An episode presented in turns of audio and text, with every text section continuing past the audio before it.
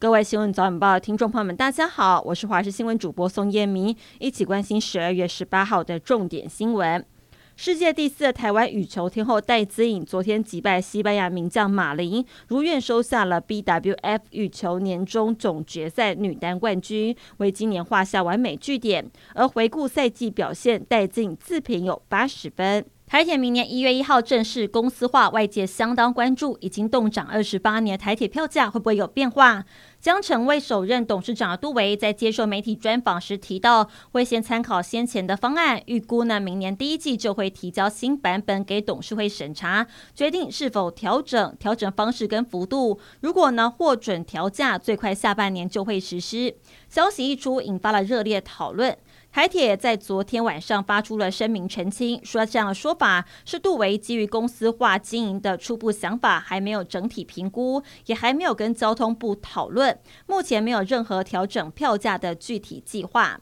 疫情冲击医疗体系，医疗诊所挂号费纷纷喊涨。过往一般的医疗诊所挂号费大约是一百五十元，但是根据统计，六都在今年有三百七十五间的诊所挂号费都涨到了一百五十元，涨幅从五十元到一百元不等。还有特约门诊挂号费飙到两千五百元。台北调涨的诊所间数破百，是六都当中最多的。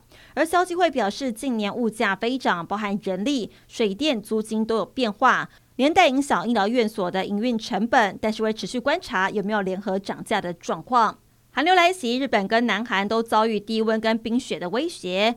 南韩首尔在今天零下十一度，清晨体感温度只有零下十八度。济州岛则是有多个航班延误或取消，当局也提醒民众小心路面结冰打滑。日本气象厅则是称可能会出现十年一遇的低温跟大雪。以色列军方表示，在加萨走廊发现，截至目前为止，哈马斯最大的地道，距离一个重要的边界关卡只有数百公尺。地道大到可以让小型车通行其间，而还耗资数百万美元，耗时数年打造。以军表示，在这个地道当中找到许多随时可以用于攻击的武器。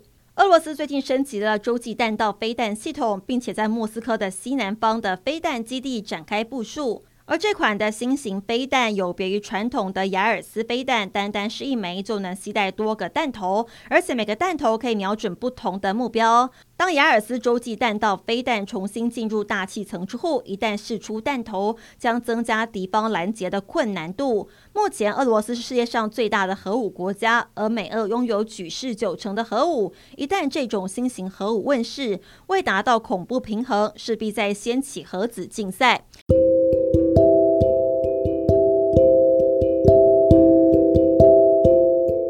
上新闻内容非常感谢您的收听，我们再会。